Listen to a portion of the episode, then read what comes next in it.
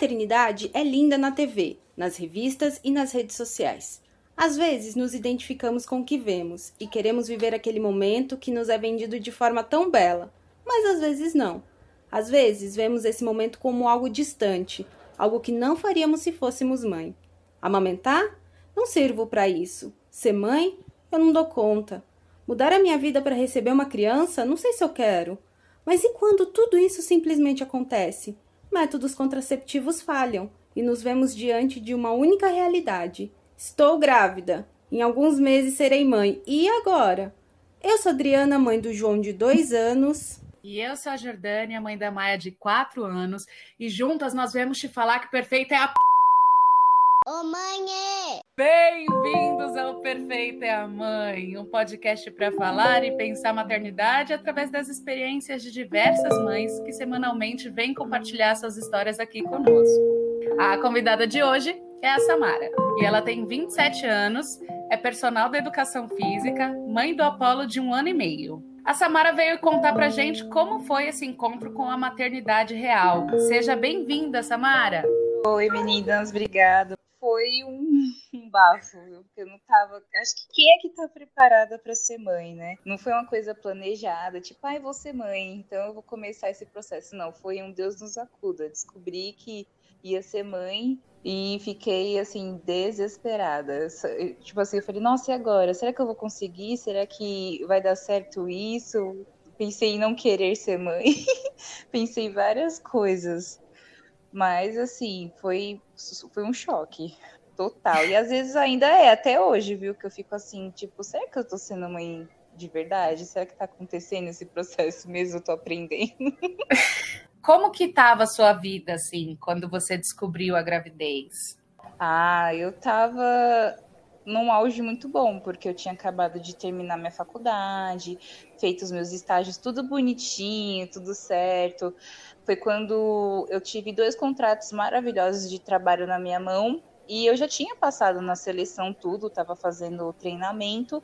E nesse treinamento eu fui fazer um exame médico de rotina e descobri que eu tava grávida, porque eu fiquei assim, levemente zonza. Falei, nossa, será que eu tô com fraqueza? Vou lá fazer exame. Fui lá e vi o exame. Já umas semanas grávidas. e eu não pude continuar, né, no, no serviço, porque eu não tinha sido ainda registrada. E eu não quis, assim, omitir a informação e entrar e falar, vamos vamos ver o que acontece, né? Então eu fiquei parada. Na, no momento que eu ia voar na vida, assim, ter várias coisas e objetivos que eu tinha conquistado, eu, eu estacionei. E ver quem estava comigo, assim, que se formou, de amigas minhas, amigos meus, voando, decolando e fazendo tudo o que queria e eu paradona, foi assim, foi muito triste para mim. Não foi inveja, foi uma tristeza porque eu queria também estar naquele momento e não podia. Ainda não estava entendendo o que estava acontecendo comigo. Como que eu ia viver aquele processo, tipo, estou grávida. Foi bem um choque. E durante a sua gravidez, que você já tomou aquele susto, né, aquele baque, como que foi o processo assim? Foi uma gravidez tranquila? Você ainda estava processando? Que a gente tem gente que processa até os nove meses. Eu, por exemplo, também, por mais que eu estivesse esperando, eu falei, caramba, legal, mas eu tô com medo, né? Eu não sei cuidar de criança. Você passou por isso também? Não, assim, é, eu cuidei dos meus primos, é, minha tia teve gêmeos, então eu, eu consegui ajudar ela nesse processo. Eu, eu e minha mãe, né? Então eu não tinha tanto medo do cuidar, assim, ah, trocar uma fralda e ter a criança ali.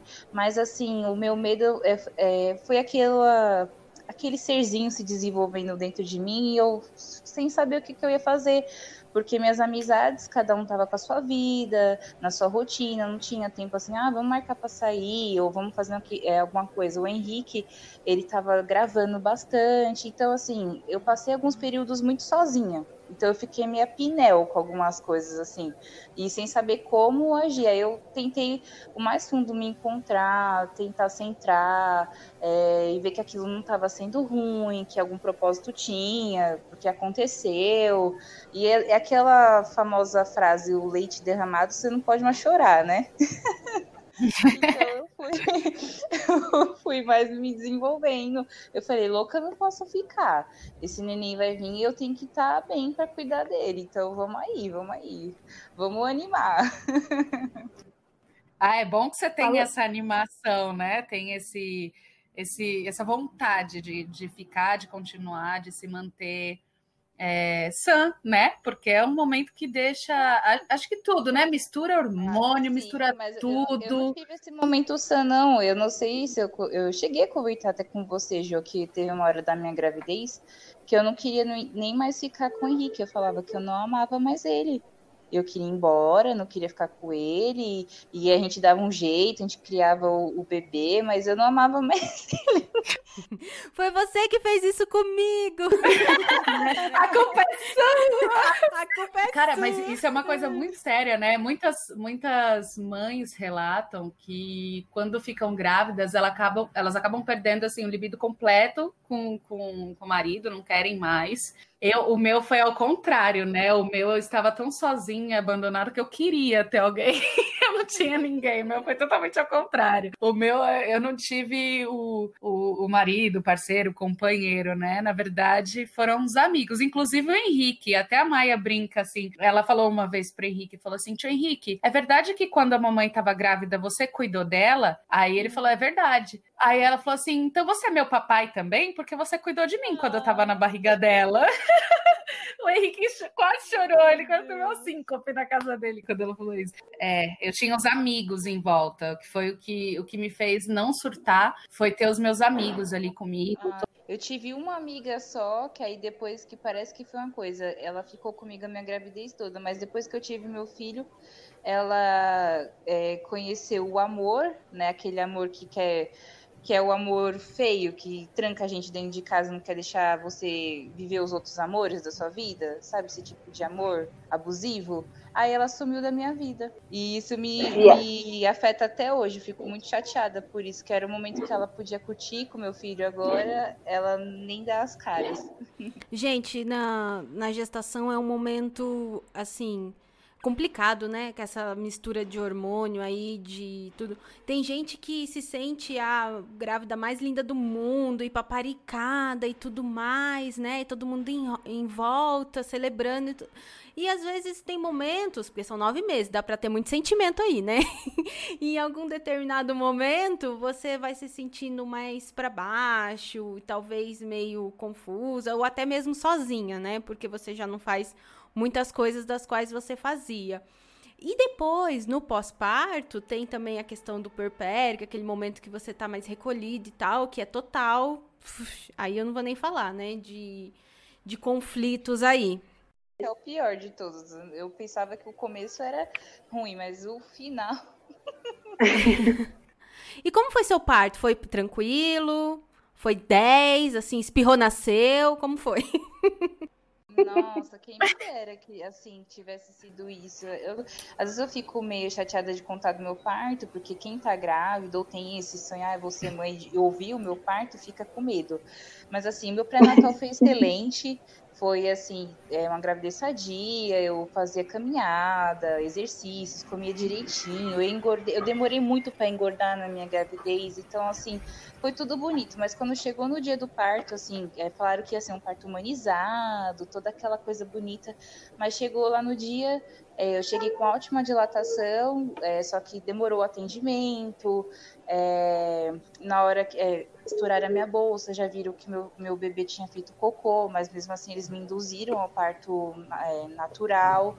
Então eu sofri muito.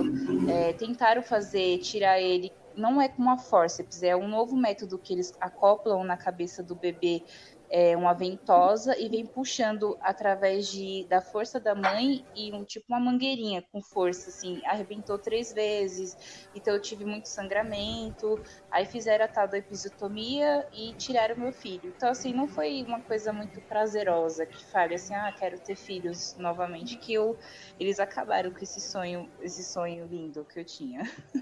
Você queria ter mais filhos, Sara, antes do primeiro? Ah, eu, eu gostaria, sabe por quê, Jo? Eu sou filha única e isso é muito ruim. Eu penso assim, um dia que meu pai e minha mãe se forem da terra, assim, beleza, eu tenho meu filho hoje, eu tenho o Henrique. Mas assim, quem eu vou ter da minha família? Se eu não tenho irmãos, assim, alguém próximo de mim pra falar, ó, oh, mano, eu tô aqui, me abraçar, tá comigo, sabe? Ah, vou aí almoçar hoje com você, fazer algum programa legal. É assim, é, isso é ruim de ser filho único quando você fica mais velho, porque quando você é novinho, é da hora, né? Que você tem tudo. Mas depois você fica meio pensativo com isso. E isso é o que mais me, me, me pega até hoje, sabe? Aí, mas vamos andando, né? Por enquanto, só o Apolo.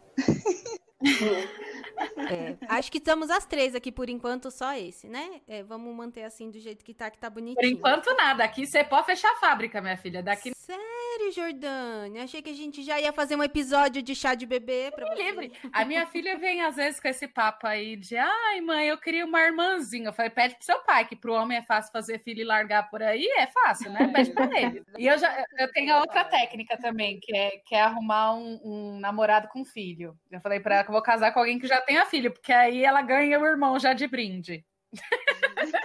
Gente, eu tenho 35 anos, eu tenho pouco tempo para ganhar na loteria e tá com uma idade para ter filho ainda, né? Que o tempo da gente vai acabando, mas eu gostaria muito de ter, de fazer tudo diferente, sabe? É, vamos dizer assim, que eu queria fazer. É, tudo não, mas muitas coisas eu gostaria de fazer diferente. É, para começar, é, me, me, prepararia de outra forma. Eu, você é educadora física, né? Você fez educação física.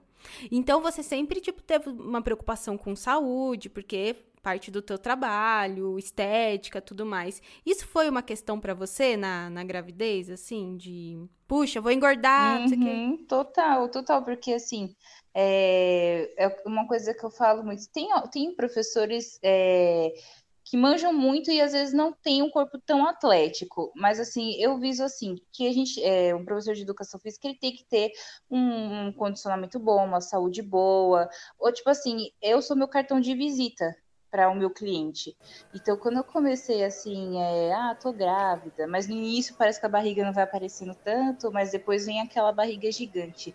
Aquilo eu falei, nossa, meu corpo tá mudando, será que vai voltar? Como que vai ser? Será que vou ter, vai ter muitas estrias pelo meu corpo? Poxa vida, eu não sou nenhum é, uma ricaça aí para ficar fazendo aqueles tratamentos de beleza que você tem o filho, não parece que você teve o filho. Eu ficava vendo as coisas na internet, eu falava, eu não quero mais ver nada na internet, eu tô me deprimindo, cara, porque tem as meninas engravidas, nem parece que teve filho. Eu, fico, eu ficava meio depressiva, aí eu parei de ver e falei, não, vai, vai, vai acontecer. Aí o, o médico falou assim para mim, Samara, o corpo é um ano para desenvolver pro, pro feto que tá aí dentro. E vai ser um ano pro seu corpo voltar. Então, é, depois que você tiver, continua na sua alimentação, no seu ritmo, que as coisas vão, vão acontecendo, não, não surte. Porque você não vai ficar com esse corpo para sempre. Aí eu fui. Nossa, acho que eu tô meio atrasada nesse um ano aí do médico. É, hein? então, é isso que eu ia falar. Já faz quatro anos e eu tô. Eu acho que não deu certo essa conta aí na minha vida. Eu tava indo pra casa, assim, eu sou professora, então eu consegui voltar a trabalhar, tudo, e fui pegando meu condicionamento, mas aí veio a pandemia, aí veio os avisos de dispensa, aí eu falo, eu voltei de novo a estaca zero. Então, o que eu consigo fazer, eu faço na minha casa, e o que eu não consigo, eu não fico mais me martirizando, não. Uma hora vai dar.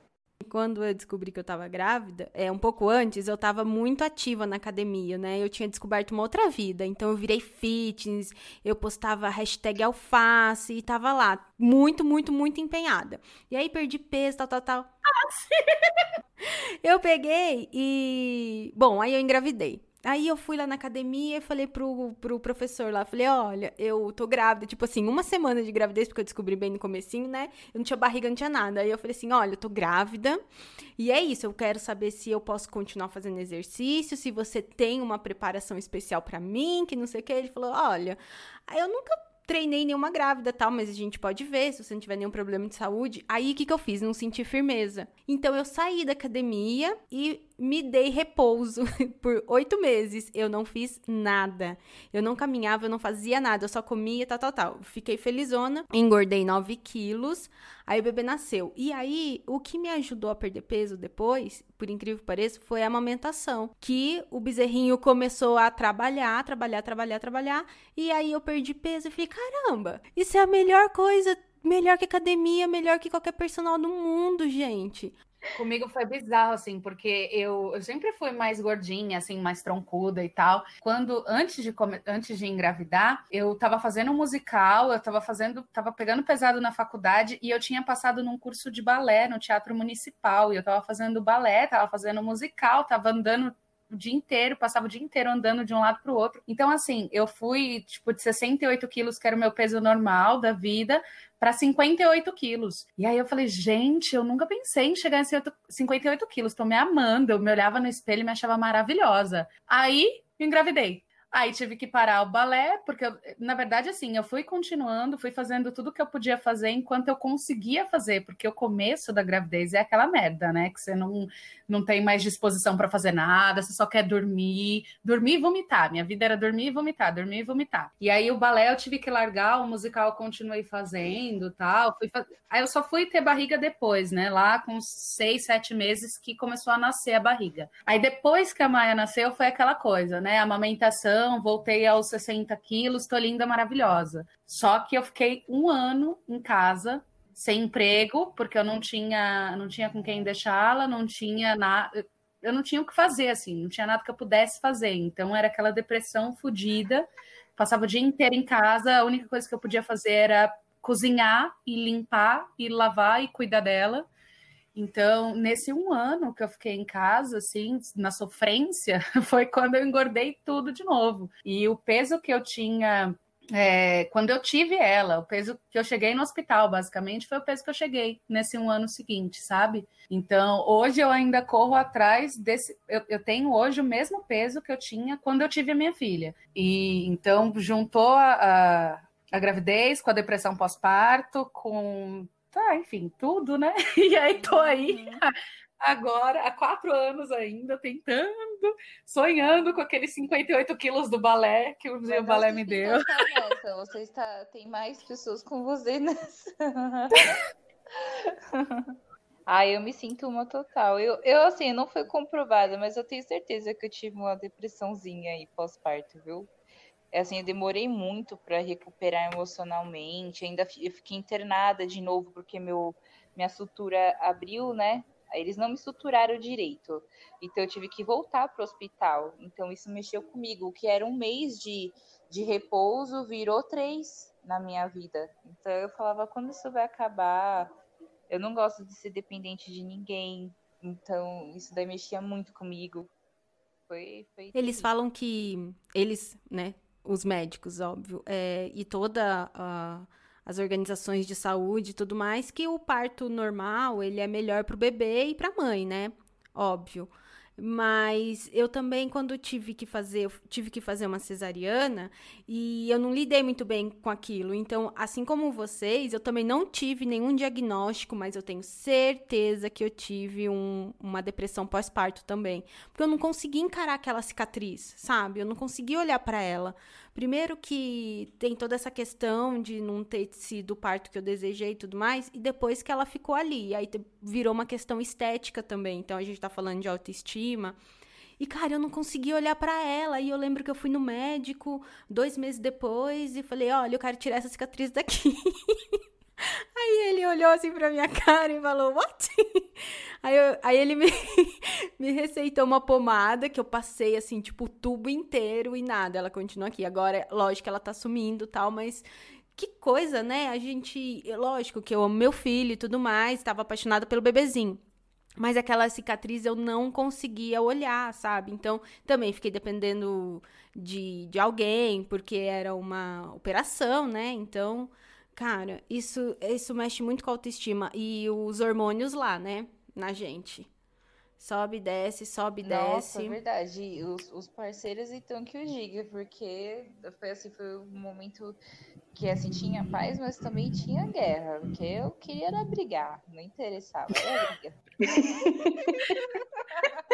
Eu acabei de parir uma criança, eu tô toda ferrada por dentro. Você tem que me ouvir, tem que me aceitar.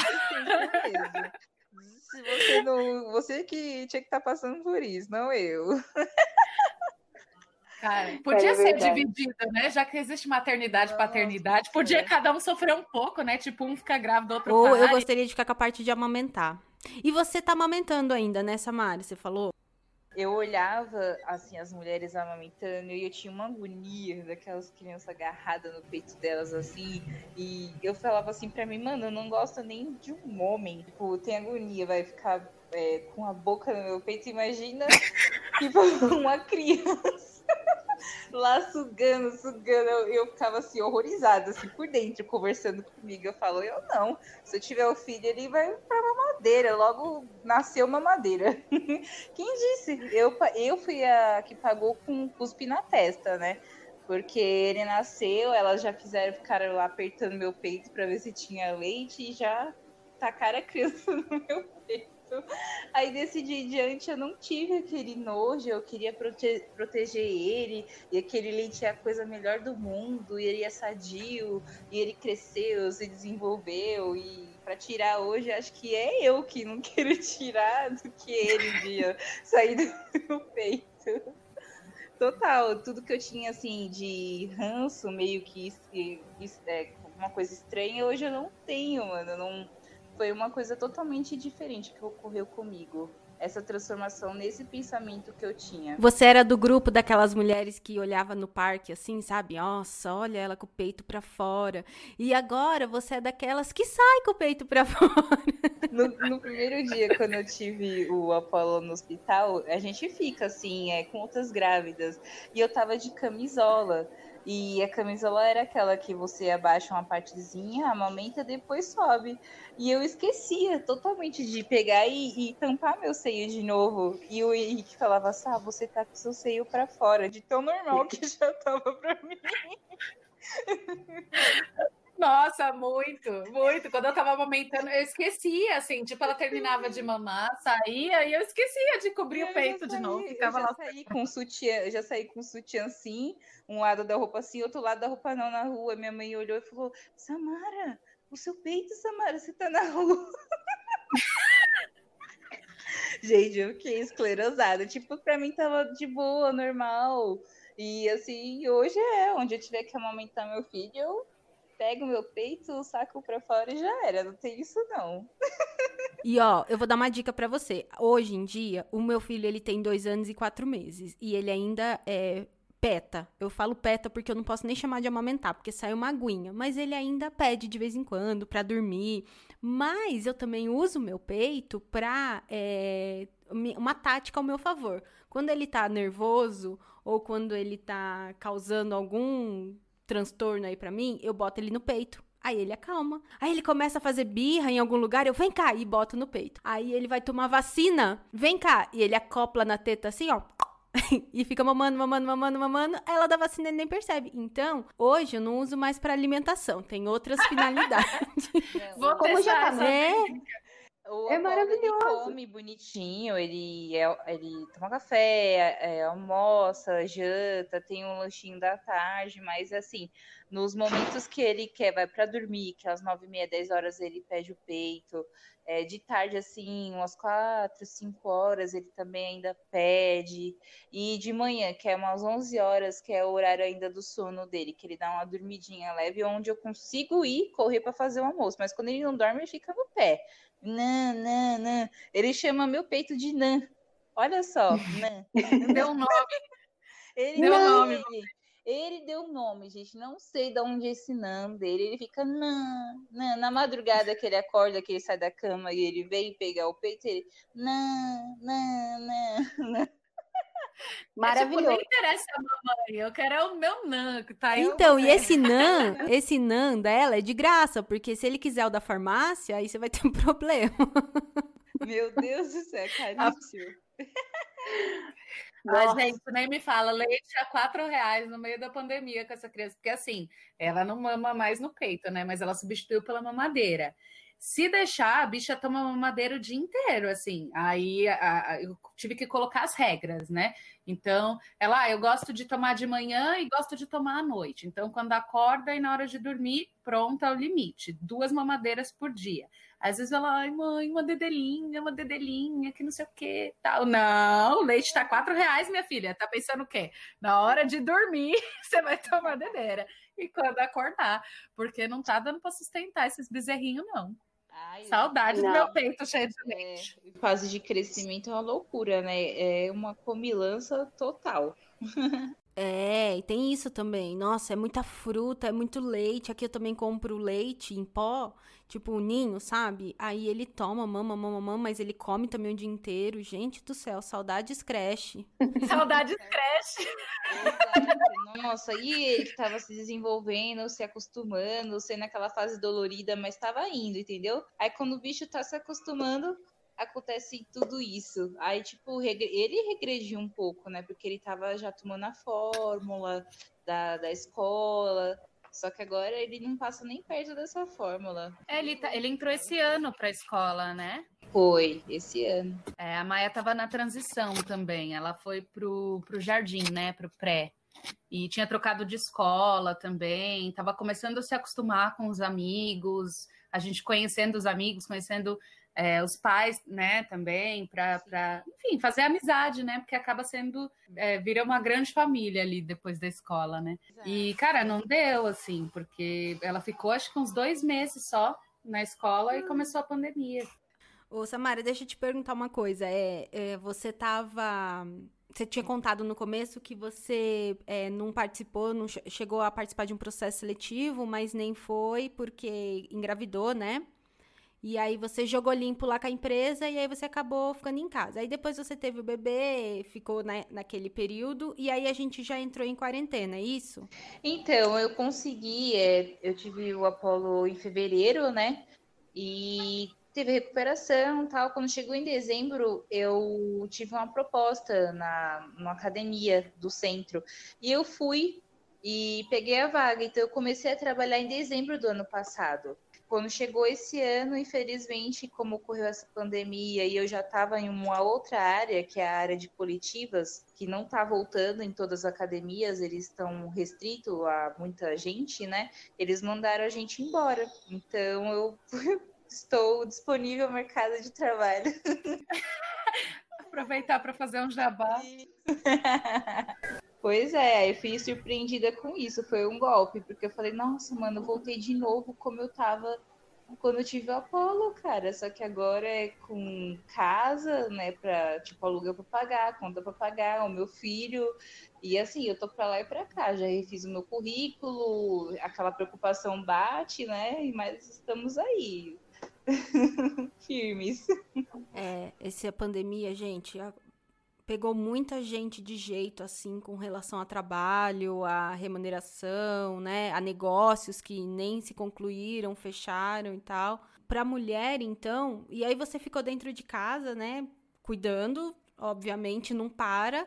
Não que você não esteja trabalhando, porque tem a casa e tudo mais. E depois, assim, como você imagina que seja a vida social de volta? Porque eu nem sei mais. Eu não sei como, como que vai ser. Às vezes eu sinto muita falta, às vezes, de sair à noite, ir para algum lugar, ouvir uma música, reencontrar os amigos sem essa, essa, tipo assim, mano, você não pode encostar, ou se você vê alguém que está de máscara e milhões de álcool. E, meu Deus do céu, aquele tipo assim, meu Deus, eu vi, e agora? Não, tô errada, eu tenho que ficar trancada. Ai, é tanta coisa que passa na sua cabeça, eu não sei, eu só quero muito que isso passe, porque é, tipo, trabalhos e vidas depende, depende disso também, porque é onde a gente vai parar, né? Antes da quarentena, tava rolando normal, assim, sua vida social. Você acha que você conseguiu é, voltar à, à vida social depois de se tornar mãe? Você falou que a profissional estava encaminhando. É, quando prof- parece que é uma coisa, né? Uma área da sua vida tá dando certo e a outra tá meio ali. Mas assim, a, a profissional tava indo bem, né? Tava fazendo novas amizades. Isso que é legal, porque você vai para novos ambientes e ali você começa a conhecer outras pessoas. Mas assim, é. Como eu falo, os meus amigos hoje atuais são os amigos do, do, do meu esposo, que eu super, eu super amo eles, né, Jô? Eu acho que essa coisa da amizade também tem muito a ver com o ciclo, sabe, da pessoa. É. Eu, eu, assim, acabou que quando eu fiquei grávida, logo depois, uma outra amiga, uma outra amiga minha também ficou grávida, o Henrique virou pai. Então, assim, a gente acabou virando esse esse círculo todo, essa, essa amizade se manteve forte desse jeito, porque acabou que tava todo mundo na mesma vida, né? Gente, vocês estão falando disso de amizade, de sair, eu tô me sentindo tão velha, eu tô só refletindo aqui que as minhas amigas também, ou elas são mães, ou elas são avós. Que que é isso, Adriana? Vamos refazer essas amizades. Verdade, mas elas são umas avós da hora, assim. Bom, ai meu Deus, papo gostoso. Vamos chegando ao final dessa entrevista maravilhosa. Eu gostaria de te agradecer, Samara, por disponibilizar esse tempo para vir aqui conversar com a gente. Obrigada. Obrigada eu, né, por poder passar um pouquinho assim de, da, minha, da minha experiência, do que, do que ocorreu comigo para outras pessoas, assim, às vezes se identifica, né? Com certeza. Não tem como, né? Os medos, receios, acertos, inseguranças, felicidades também, porque essa tem muita, não é só coisas negativas, tem coisas positivas também, né? A vida é isso. É positivo, ou negativo, é o ciclo acabando, eu começando e é só evoluções, né? Samara, muito, muito obrigada por você ter vindo aqui no Perfeita. Foi um papo muito bacana. É isso que é maternidade, gente. Sem neura, só viver né? E amar nossos filhos e tá pronto para o que vier, porque muita coisa vem por aí que a gente não espera e que a gente só vai saber vivendo. Exato. É na hora, né? É que nem no parto, é na hora. é, isso mesmo, é na hora. Pega e vai, sem ensaio. é isso, pessoal. Vamos ficando por aqui. Siga a gente no Spotify, nas principais plataformas de áudio e nas nossas redes sociais também, arroba Adriana Malagoli e arroba Jojordânia. Um beijo e até o próximo. Tchau!